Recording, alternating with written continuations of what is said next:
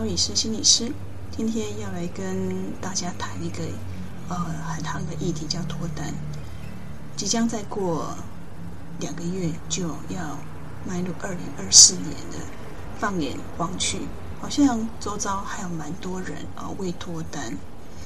所以呢，很多听众们就希望我来跟各位来谈谈这个议题脱单。那我要说一说啊、呃，为什么我想要说这个脱单的议题？其实，在我们的学校教育里面，没有人，没有一个学生会被教导如何去交男女朋友。记得国小、国中，大部分哦，老师啊，或是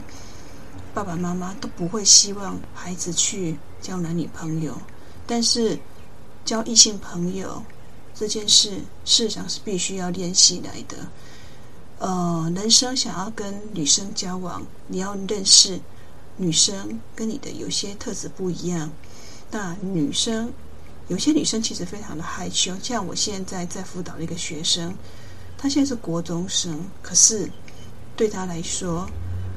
呃，要跟异性说话，他都觉得很尴尬、很害羞。他跟一般的女生在团体里面，他是可以说自己想法的。可是，假设这个团体里面有男生也有女生，可是明明那个同学、那个男学生都是他班上的同学，但是他却没有办法在团体里面说出他个人的想法，他甚至没有办法面对男生眼睛，然后看着他这样说话，他总会觉得很尴尬。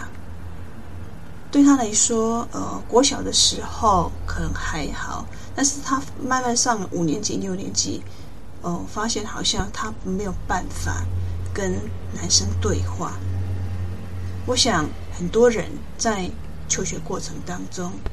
爸爸妈妈总会告诉你说：“你现在是学生阶段，就好好读书，好好做该做的事情，等到以后你长大了再来交女朋友、交男朋友。”可是。上了大学，你读的科系功课非常的繁重，你也没有空交男女朋友，也没有机会去上社团。那假设你本身的科系是一个非常阳刚的，那一个想见的是你的周遭里面并没有女生。那假设你上的是比较属于哦阴性的那一种特科系的话，像比如说幼教科系，大部分都是百分之九十九都是女生。少有一个男生，但是那个男生基本上，因为他要读这样子的科系，他在跟女生相处上面也没有什么困难。再加上通常会去读比较偏女生科系的男生，他事实上是比较呃，就是有一些女性的特质。那我要说的是，每一个人都具有阴性特质跟阳性的特质，但是。呃，不代表你的生理性别跟你的生跟你的心理的所展现出来的那种气质，并不见得一样。有些人他长得非常的呃阴柔，但是他其实他就是个男生啊。可是他在说话上面或者整个反应上面，他就比较像是那种女性会女生会有的细致，或是比较那一种气质。所以。呃，为什么我们常常会问学生，你是生理男、生理女，还是你在认同上面是男生还是女生？好，那我们再把呃问题拉回来，脱单这件事情，既然学校没有教，可是出了社会之后又忙工作，也没有空交啊、男女朋友。那即使想要交男女朋友，好像也不知道怎么跨出去那一步。所以在我周遭的一些朋友们，有些人已经三十几岁了。有些甚至四十几岁都没有结婚，他们其实条件都非常好啊，可是好像在交异性朋友这件事情很难跨出去，也不太善于跟异性聊天，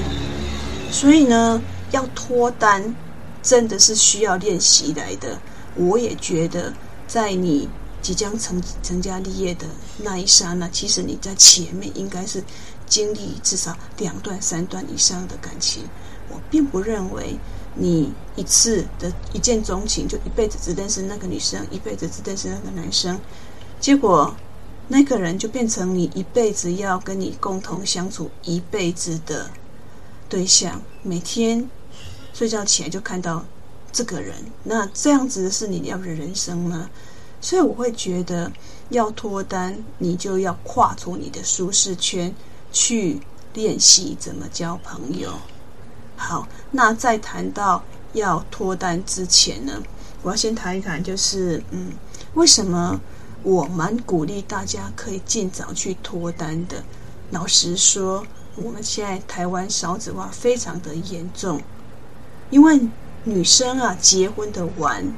然后。她也生得比较晚，所以我们现在根据内政部的研究，内政部的数据，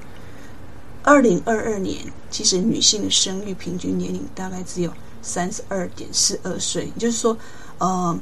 要到三十二岁才生宝宝，那还算是正常的。像最最近最有名的，我们的张钧甯，张钧甯其实已经四十一岁了。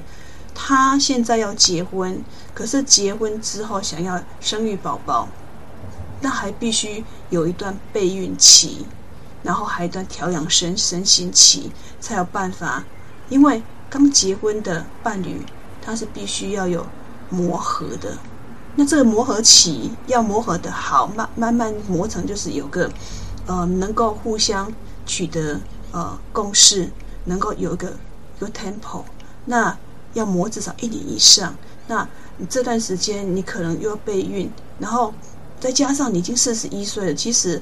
女生三十五岁以上都已经算是高龄产妇了。可是现在的人普遍都有晚婚的状况，都超都这么晚的，所以超过了你的适合生孩子的年纪，所以变成你就变成要用其他呃比较。尖端科技的医疗方法帮助自己有小孩，所以呢，为什么鼓励你们早点脱单？因为早点脱单，你可以早点孕育小孩，你可以早点当爸爸、当妈妈，然后你可以提早退休，也不会像我有一个好朋友，他到三十八岁才结婚，三十八岁结婚已经算是很晚了，可是。因为已经错过，就是就是高龄几个产妇了，所以她用的试管婴儿做了三年，花了很多钱，终于在四十一岁的时候生下一个宝宝。可是，呃，因为呃四十一岁生宝宝，他的体力已经比较不好了，他的精子跟卵子的品质已经不如二十几岁的年轻小伙子了。所以呢，他的宝宝一生生下来就发现有一些遗传疾病。那这些遗传疾病呢，就会影响到他必须要花额外多一点的，呃，去帮助他能够在发展上面，在心理层次上面，在生理层次方面去帮助他成长，所以家庭就必须要投资更多的钱去帮助这个小孩。那假设你的第一胎是四十一岁生，那你的第二胎又会拖到什么时候呢？一个女生的生育年龄。超过三十五岁才高龄，四十一岁生，然后那时候的卵子的品质，还包括卵子的数量，已经比二十几岁少少很多了。所以那时候想要透过自然的孕育，显然显然很困难。那你第一个都是透过试管婴儿，那第二个呢？哦，真的是蛮辛苦的。一大大部分，嗯，据医院，我有我的朋友在医院，他就在说，第二个，第几，第一个要是用试管婴儿的话，第二个。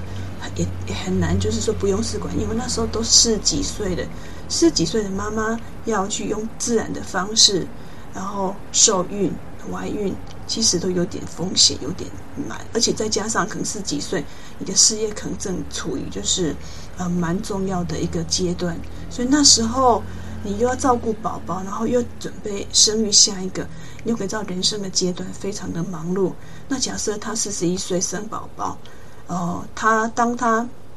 六十岁的时候，他的孩子还不到二十岁，所以他整个退休的年龄会往后，所以他必须要储存，他必须要存更多的钱来养宝宝，还有包括他自己的退休。所以呢，鼓励各位脱单这件事情要及早，感情是必须要去学习的，关系的经营是必须要学习的。没有人没有经过学习，然后就可以透过像 APP 就告诉你说，哦，把你的要的择偶条件列进去，然后就快速帮你配对。这样子的看似表面上的配对，但是其实并不是真的，呃，是在性格上面，呃，很 match 的。因为当一个男生认识一个女生，然后这个男生其实他是有不同的家庭背景所孕育出来的孩子。另外一个女生也是一样啊，所以当这两个人要开始交往的时候，你就发现哇，天底下怎么好像有各式各样的人？不仅就是在生理性别上差异之外，价值观，价值观又包括金钱价值观、爱情价值观，还包括育儿的价值观。到底要不要生小孩？到底要不要跟公婆住？到底要不要拥有自己的房子？好多好多问题都要去处理。那假设你们的价值观，落差很大的话，你可以想象的是，哇，这个摩擦非常的大。那原本你是要找一个人，就是共同快乐的过一生，可是因为你没有找对对象，有可能哦，后来离婚收场，又造成你的离婚的创伤。所以呢，为什么说呃离婚呃其实是很多没有经过深思熟虑而来的结局？我们不希望你这样子，所以为什么告诉你说，你趁年轻的时候呢，一定要跨出舒适圈，去学习练习怎么跟别人交往。纵使失败，每一次的失败也是有所收获的。不要怀疑，人生谈恋爱失恋之后还是会有收获。你可以学习到，原来男生在乎的是什么，原来。一个人要让一个人喜欢你，他是必须要付出什么样的？还有每一个人他所追求的不一样，有可能你你你交的交过了三个男朋友当中，有可能有的人很重视家庭，有的人更重视自己，那有的人他更重视事业。你会发现每一个人要的都不一样，那所以你要如何找到一个跟你在想法上面比较 match 的，是非常重要的。好，那。脱单，很多人都有个迷失，说：“咦，是不是女生要早点脱单，男生就没这困扰呢？”事实上，呃，我看过的一些呃医学的数据，他是这样说的哦。他说，三十五以三十五岁以上的高龄孕妇是比较有多一点的呃流产早产的几率。那在怀孕当中呢，可能会罹患妊娠高血压，还有子痫前症，还有妊妊娠糖尿病这些。高危险妊娠合并症，那这个宝宝呢，一生出来可能比较轻，然后可能染色体异常，或可能有一些先天的缺陷。就像我跟你说，我那个朋友四十一岁才生下宝宝，所以他的宝宝一生下来就被发现好像有些遗传疾病，所以呢，他就变成要在很小开始要去做一些早疗，又要早疗的介入，那还蛮好的。好，那我要告诉各位的是，呃，根据美国。妇产科医学协会的呃研究数据显示，三十五岁的产妇她生出了胎儿，脑脑糖尿唐唐唐氏症宝宝的风险是二十五岁产妇的三倍。好，这是女性，她因为年纪比较大才结婚，有这些风险。男啊，父亲呢？哎，父亲也是有很高的风险的哦。像呃，父亲的年龄越高。他其实也有可能导致孩子心理上面的，或是行为上面的健康问题，像比如说自闭症，还有 ADHD，就是注意力不足过动症，还有躁郁症，这一些疾病都是跟男性的基因遗传比较有相关。所以呢，啊，夫妻在适合的年龄生育宝宝，不但可以降低啊妈妈罹患高危险的。一些妊娠合并症之外，也让可以让宝宝的健康能够更更大大的加分。所以呢，不管男生女生都要早点脱单，因为你才能够孕育出健康的宝宝，你才能够让你的宝宝不会有这些问题，额外需要投入更多的家庭资源。所以呢，鼓励各位能够尽早脱单。那下面的单元呢，我就会开始来渐渐说明。而到底有哪些脱单的诀窍？那我讲的比较务实一点，帮助各位可以落实在生活当中，一步一脚印，step by step，然后去找到自己的真爱。那我们先休息喽，等一下再回到现场。嗨，大家，我是会加增你幸福力的慧佳心理师。第一部分谈了为何要脱单的一些原因。我我前面部分提到从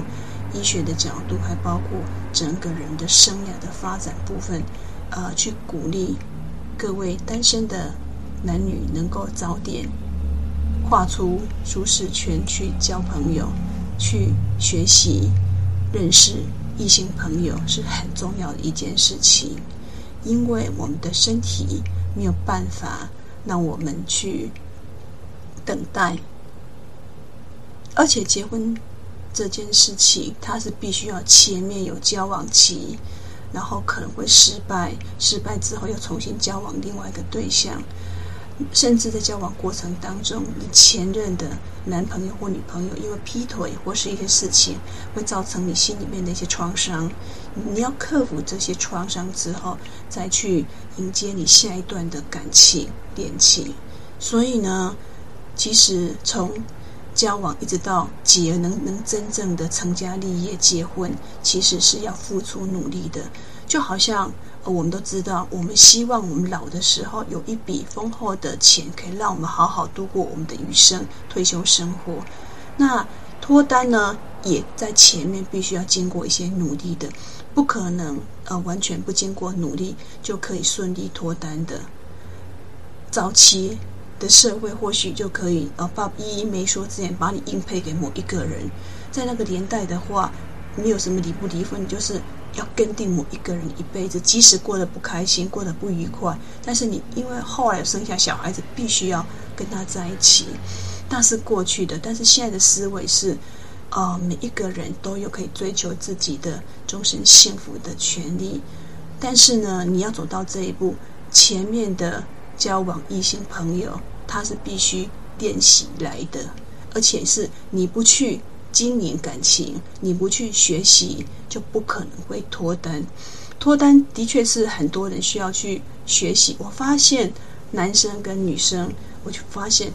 因为你要交异性朋友，就必须要聊天的议题。到底要怎么聊天？到底要聊什么话题？显然是，呃，因为男生的科系关系，还包括他们本身，呃，一些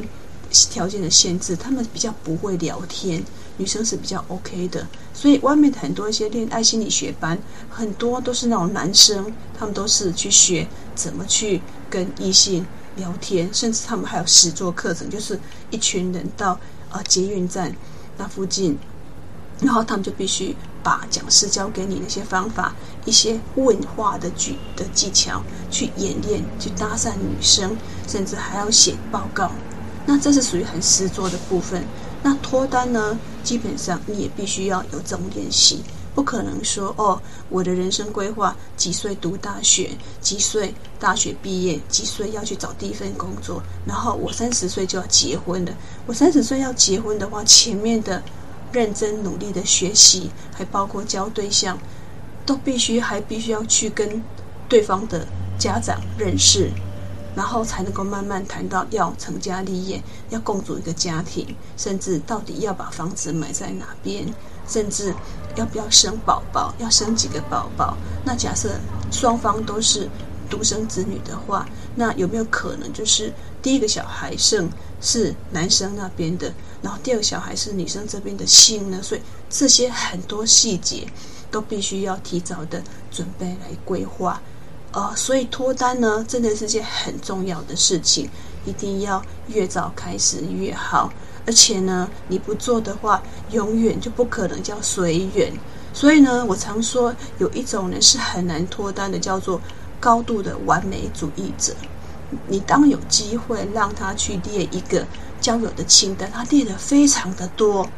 呃，可是那些条件显然就是因为他导师没有搞清楚。你挑对方，对方也挑你呀、你要求对方是高富帅，又要长一百八十公分以上，又不可以有秃头，然后又要高的学历背景，还有高高社经地位。可是你自己本身，假设你又没具备的，就是那种美丽，然后又有高的职业、好的学历背景，甚至你可能容貌上面都还是比较属于逊色类的，比较是比较中性美女那一种的话，那你把条件定这么高，所以那就很难脱单呐、所以脱单一定要定得的目标一定要务实。好，我来现在说的就是呃脱单的第一个方法，第一个步骤，我觉得你可以帮自己列一个择友的清单。明确的表示自己，而，对另外一半的要求跟期待，你可以列出，比如说，哦，你希望你大概另外一半，比如说你几岁，你希望你的另外一半跟你的年龄差大概多少，然后身高呢，大概学历，比如假设你是大学学历，你是希望他大学呢，还是研究所呢，还是，呃，他假设是高中，但是他有一技之长，可不可以呢？那你的本身要是假设是老师的工作的话，你可不可以接受一个？非教职的工作，还是说你可以跨到工程领域或是其他领域的呢？还包括你的性格，你的个性是比较内向外向的，那你希望你的另外一半是属于什么样的性格呢？还有包括他喜欢做什么事情，你可以把这些列下来。那你一定会说，诶，我会列呀，我以前从小到大列的好多。诶，对，没有错，我们要把这个择友清单列好之后呢，你就放在你常常会看得到的地方。为什么呢？要把你想要的对象用这种方式很清楚的让自己知道，然后那个形象越来越清楚明显。这个在心理学上面就是让自己的目标越明显的话，就有可能而吸引到这样子的目标，哎，跟你有机会哎接触。所以呢，为什么要列？可是列了之后的话，不代表不能改啊。你随时就是交往对象之后，你会发现好像那个。择友的清单可以一次一次的修改，然后慢慢慢让他慢慢的接近你比较理想的状态。像比如说，呃，你本身很不喜欢会抽烟的，你甚至可以把它列下来；你甚至不喜欢会劈腿的，然后会暴力的赌博，都可以把它列列下来。反正就是你可以把它列了之后呢，依据这个标准去找找看。然后在真正交往过程当中，你会发现，哎，你列的标准。跟别人来找你的，因为我我我前面有提到，你挑别人，别人也挑你呀、所以这个择友清单应该是慢慢的趋于比较务实，趋于比较能够符合自己的条件，甚至就是因为你有这样子一个择友清单，诶，你的朋友也可以给你一些建议呀、啊，有一些已婚的朋友，他们或许可以从呃过来人的经验跟你分享，诶，列这个择友清单该怎么列会，所以我蛮鼓励就是可以。把这个择友清单跟你的好朋友一起来把它列一列，然后呢就依这个标准去找找看，然后找完之后有机会呢，哦，要是真的是呃交往不顺利的话，我们就回过头来，我当时列这个择友清单到底哪边出问题，都可以再就去讨论，再去选择筛选。好，然后呃为了要脱单，我觉得有很重要，但是好像呃大家都说随缘随缘，呃在交友市场上面。我发现那些容貌比较漂亮的、比较帅的，好像就会比较吃香。我再说一次，根据研究，我们心理学的研究，第一印象决定你百分之八十的分数。所以呢，外表重不重要？重要。你给别人的第一印象会吸引到什么样的男生、什么样的女生？我觉得，既然都有要投身要去交朋友的。你能够在外表上面提升容貌的呃颜值的话，就可以吸引到很多呃比较适合你的，你才有机会挑人家。所以为什么一定要在容貌上面下功夫？你切，我不是说叫你要去整形，也不是叫你去做一些呃就是超乎你能力所允许的那种容貌。我意思是说，你可以呃注意自己的外表，然后可以每次去参加这样子的一个。呃，异性交友的状态的时候呢，你一定要化简单的妆，让自己的妆容提升你的颜值。然后，比如假设你脸上要是有疤的话，我觉得你可以花点钱去皮肤科，让让透过一些治疗，可以把这些痘疤去掉。那假设呢，你的牙齿好像偏黄，我觉得也是有一些很好的美白牙齿的一些。东西可以让你的牙齿看起来比较白洁净，因为平时要要是牙齿比较白的话，看起来第一印象就觉得比较好。还包括你牙齿要是很乱的话，要是你在呃财力可以状况之下，我觉得花一点钱去把自己的牙齿整理好，或者说，或假设你是单身美，你是那个单眼皮的美女，可是你很在意的是要双眼皮，我觉得这也不难呐、啊，只要花点小小的钱，可以让整个自让让整个人变得颜值提高，变得更有自信，甚至假设你鼻子真的很扁，就是本塌的话，甚至花点钱隆鼻。都无所谓啊，但重点就是你一定要在联谊的市场上面，让你的颜值因为提高了而够让能够吸引更多的男生或是女生，这样子的话，你的手上的筹码才会多，变成是你挑人家，而不是别人来挑你。但是就是还是不要呃失掉自己的风格，还有就是呃容貌提高之后，诶，人要衣装，佛要金装。你要学会怎么穿着打扮，比如说，你可以去上一些，呃，就是化妆课。你可以去呃找一些呃发型设计师帮，让他帮你把头发设计的比较有型。甚至你可以学习，像比如说 Uniqlo 或是 Dativ，他们都有一些那个呃 model 穿的衣服啊。你说，诶，那 model 都那么高，可是我穿在我身上好不好看？那没有关系啊，你就学，你就看着他们那样子，至少他们搭配的那种衣服的概念是对的，你就按照他们那样子搭配方式，然后自己去实体店铺，自己自己就是带着朋友一起去帮你看，你穿着呃跟那个模特身上穿的衣服，在你身上穿好不好看呢？我觉得透过这样子有朋友帮你，就是呃给提一点建议，你慢慢会找到适合自己。呃，比较适合的穿着打扮，因为你已经容貌提升了。你要是不好好的穿衣的话，也会让自己的呃，就是对给别人印象会大大的扣分呢、所以呢，你可以就是搭配一些首饰啊，或是一些帽子啊，让自己变得比较有个性美，还有风格好。但是呢，提醒各位的是，我觉得就是还是要重视那个整洁的外表，不要太邋遢。还有就是，其实有些小细节，像比如说。嗯，我们去吃饭的时候就发现对方的那个指甲怎么指甲里面好多那个垢啊，很多脏东西，所以指甲的修剪也很重要。然后呢，男生不管男生女生，建议你就是呃该保养的时候就保养，比如说冬天呃天气冷就擦擦乳液，然后有时候护肤面膜也也蛮重要的。然后出去约会的时候，你可以擦点香水，让自己感觉就是比较嗯。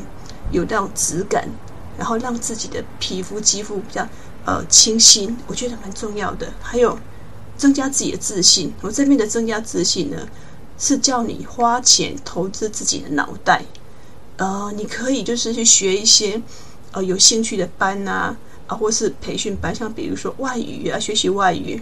或是学习音乐，或是学习理财，或者学习摄影，这样可以让你就是有其他在你专业之外的其他专长。那你要是会摄影的话，诶，出去外面跟女朋友交往的时候，你可以帮她拍拍美女的照，或是即使一群人去联谊的时候，因为你有摄影技巧，也会让自己、呃，因为这样子获得更多女生的青睐。所以呢，包括假设你本会本身很会做菜，也可以就是把这个专长用在呃，就是。有时候偶尔可以做点寿司啊，或是做点菜让女友品尝，我觉得那会帮自己加很多分。所以呢，增加自信是要你投资钱在自己的脑袋，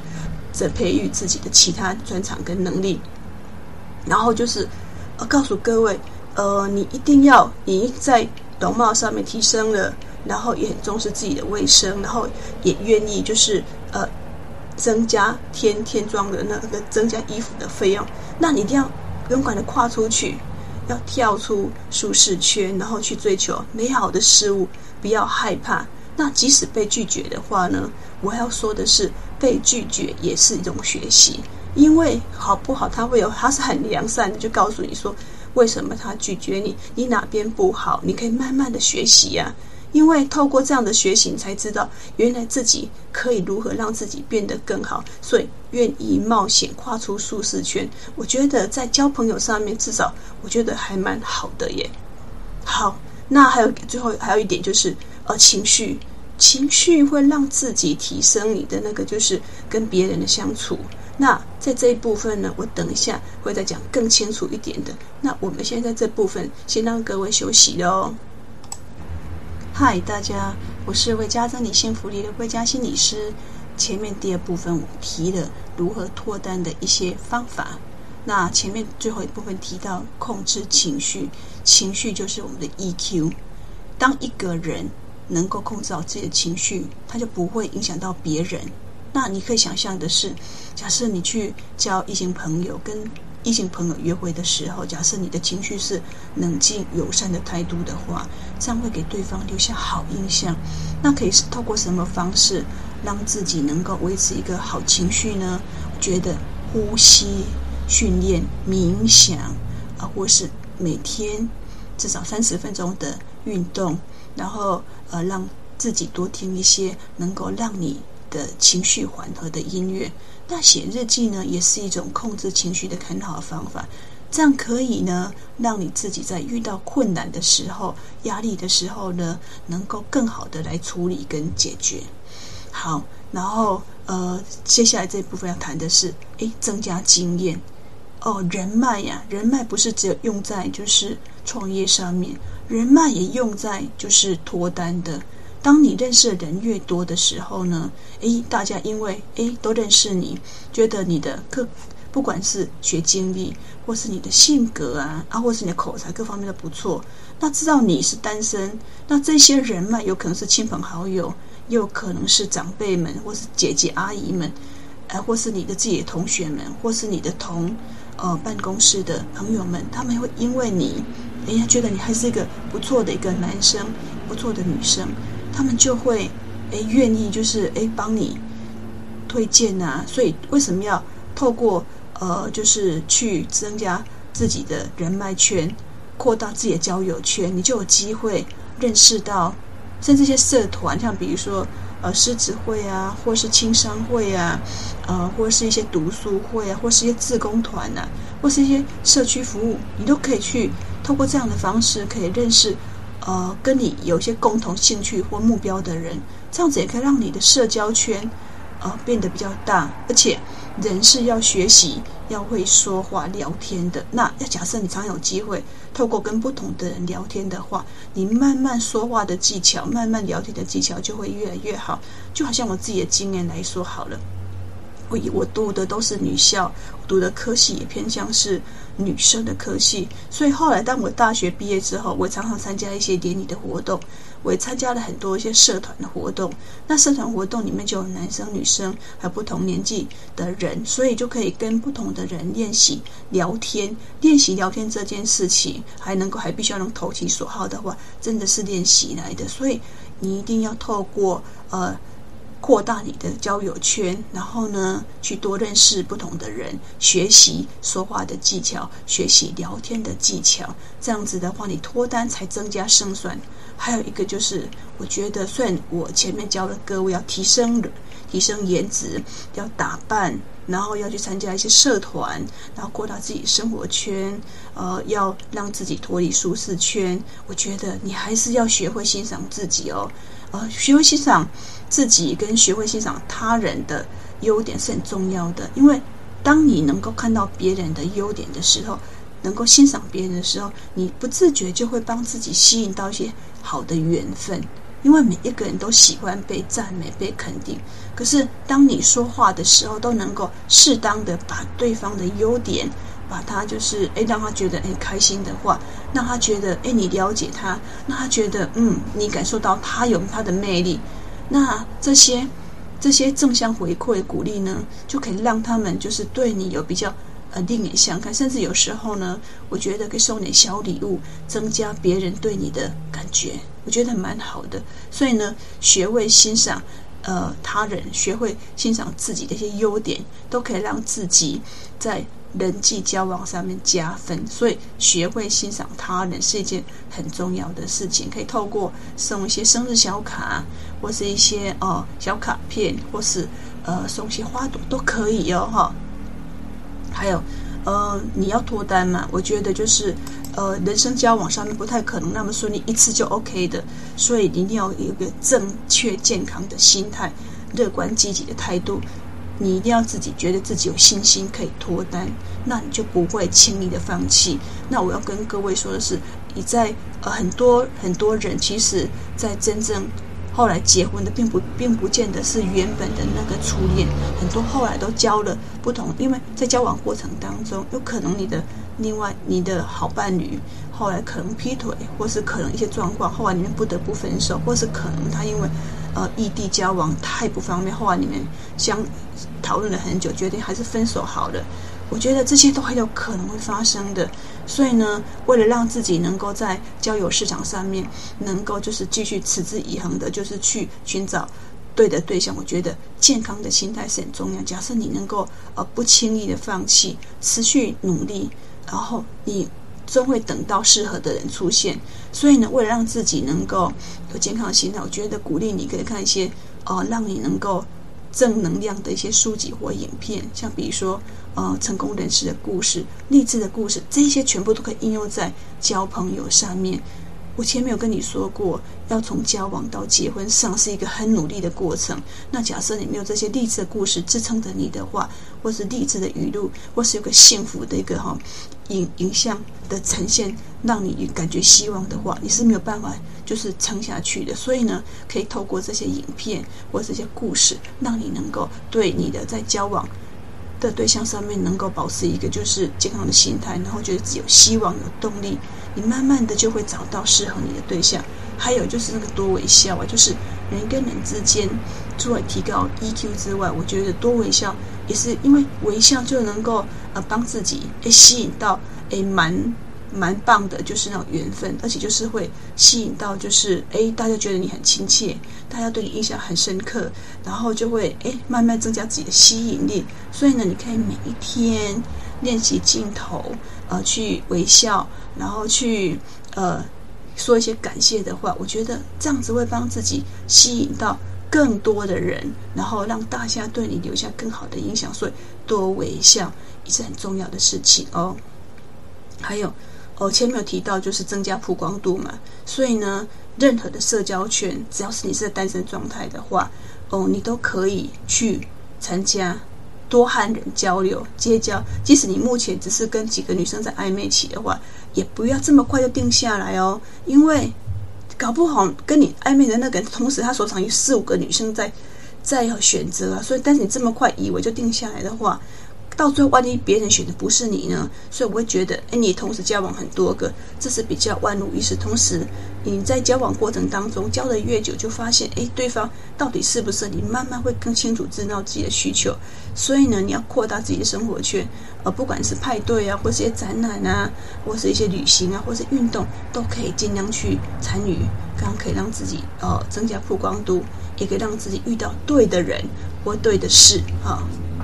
然后就是，其实朋友是你的那个资源呢、你做到的一些可能已经有稳定对象的，或是已婚的朋友，我觉得，嗯，你有可能在单身市场上面、交友上面，好像不是那么顺利。我觉得一开始是先询问这些周遭的朋友，就是你可以问他们说：“哎，你觉得我为什么好像交不到女朋友、交不到男朋友？”哎，或许他们就可以从他们的角度给你一些，不管是外表，或是说话的方式，或是态度啊，或是什么哪部分，可以给你一些建议。我觉得你可以从别人的建议当中和批评当中去学习跟成长。所以我觉得。周遭这些呃同行异友都蛮重要的，他们可以当做是你在呃未来的交友交友上面能够提供更多的咨询跟建议，是蛮好的。还有就是呃，我多我鼓励人家，其实前面不是鼓励你们多参与一些自工相关的活动吗？我觉得培养善行是非常重重要的事情，多做一些善事的话，以善行感染他人，这不仅能够让自己开心快乐。然后呢，也可以吸引到相同价值观，因为一个人会去当志工，表示他是心地善良的，他是愿意帮助弱势的，然后去关怀动物的、关怀人类的、关怀环境的。那这样子会让你感觉到开心、快乐、满足，也会吸引到相同价值观的，而且很很很很有趣的是，那些常常做行善的人，好像不知不觉会让自己吸引到更多诶缘分呢。所以呢，鼓励你们就是呃多做一些善事，以善行感染他人，让自己能够真的交往到跟你价值观相同的人。还有就是那个透过一些兴趣的社团。嗯，你可以就是假设你已经有某几个很想要心仪的对象，那你可以故意找出，比如说这个女生或是这个男生，他喜欢听一些音乐会，那你可以就是说投其所好去参加一些音乐会，或是是舞蹈的表演，或是呃，或是像那画展啊。那透过这样的方式，有共同的兴趣跟爱好，也会增加。让你们的交流互动能够更有默契，然后能够就是有机会变成好朋友。所以呢，不管是看电影、有电影同好会，或是参加一些音乐会，或是去参加慢跑团体，或是说你们参加一些旅游的团体，这样都可以像可以锁定专门锁定的是男生。女生的单身交往的旅游团，那大家都是有目的的，是要去交朋友。那这样子就很清楚，就是呃，希望透过，因为我之前年轻的时候也参加过这样团体，我的朋友因为这样就脱单了，所以我蛮鼓励，就是参不要不要排斥，就参加什么联谊团体不好，我不觉得，诶，就是只要是选对人，只要是选对活动，我觉得会去参加这样子活动的人。在活动过程当中，你可以观察，比如一个烤肉活动，谁会去帮忙呢？谁会帮忙收拾呢？谁会说笑话呢？大家在在一个团体里面，在一个烤肉的场合里面，有些人会说笑话，有些人会帮忙生活，有些人会帮忙打点，很多事情你会发现每个人都不一样。那这时候你可以有机会观察学习，我觉得蛮好的。所以呃，鼓励你们多参与一些户外的活动，在户外活动。的过程当中，你有机会到呃去看到对方跟你呃不一样的地方，学习到欣赏到他们诶有什么样的一些行动、一些行为或者态度是你所欣赏的，我就觉得你就不一定要哈拘泥于你原本所设定那一份呃什么那个。交友清单，有可能原本设定上一百八，可是眼前这个男生他大概可能只有一百七而已，可是他却是一个非常对女生非常温暖，然后就是很善解人意的男生。我觉得也可以视也可以视为条件呢、我觉得蛮好的耶。然后呢，我觉得就是在生活当中，其实，在交往过程当中，你发现哎，每个人的行业都不一样，用一个好奇呃对他人的行业的话，我觉得。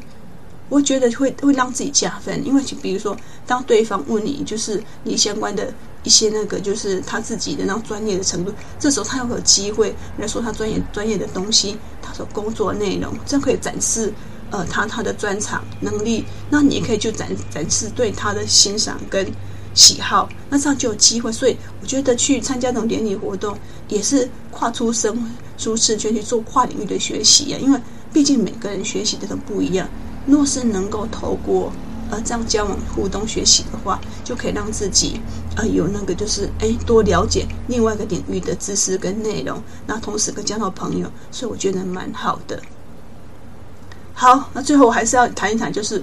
到底有哪些脱单管道哈？我觉得参加联谊活动，呃，参加联谊活动有联谊活动，有的是属于室内的，有的是属于室外的。那室内的有的，比如说会换桌子、换桌联谊，然后有有些为了要让他办比较有趣的话，有的还会带一些活动。那有的就是还有像比如说一起做披萨，一起做什么样的活动，或者是一起插花。那这属于比较属于室内的活动，或是哎最近很夯的玩桌游联谊，也是蛮不错的一个选择。还有就是呢呃交友软体，然后虽然就是交友软体里面有参差不齐，会有诈骗的，但是我觉得你只要好好选。并不见得每个都是诈骗的，而且，呃，在交友软体里面，就是练习一下怎么就是聊天技巧也蛮好的。然后交到不错的时候，还是可以就是去见去见见面聊聊天啊。但是你要是再不放心的话，还是可以请朋友跟你一起去啊。我觉得多一个人去帮你看，应该不会说出状况吧。所以交友软体可以是像比如说。一些那个呃，有些早期我们那个年代是用写信的，那这个年代的话，就是交友软体的话，就可以让你认识国外的男生、国外的女生，也都是可以的啊。还包括，要是假设亲朋好友有不错的人脉的话，也可以帮你介绍好朋友啊，都是脱单的机会。所以鼓励你去参加一些联谊活动，然后参加入一些交友软体。那交友软体选择的话，你可以上网去看一看，到底哪几个软体是比较有那样就是好的那个就是那个安全的，不会让你就是交到渣男渣女。然后还借助就是亲朋好友的介绍，都可以让自己脱单。那我们今天呢，就告诉各位很多一些脱单的方法。那请各位呢，务必就是要去实践。你要是能够去实践的话呢，去学习的话呢，慢慢就会让自己能够脱单成功。那鼓励各位呢，务必要就是去呃多参加一些活动，跨跨出自己的舒适圈。那也希望你能够多关注本频道，本频道未来还是会做一些有关于哎男女交往的，或是说那个性别或是两性方面的一些影片。那也请各位能够多呃订阅，然后分享、按赞，谢谢。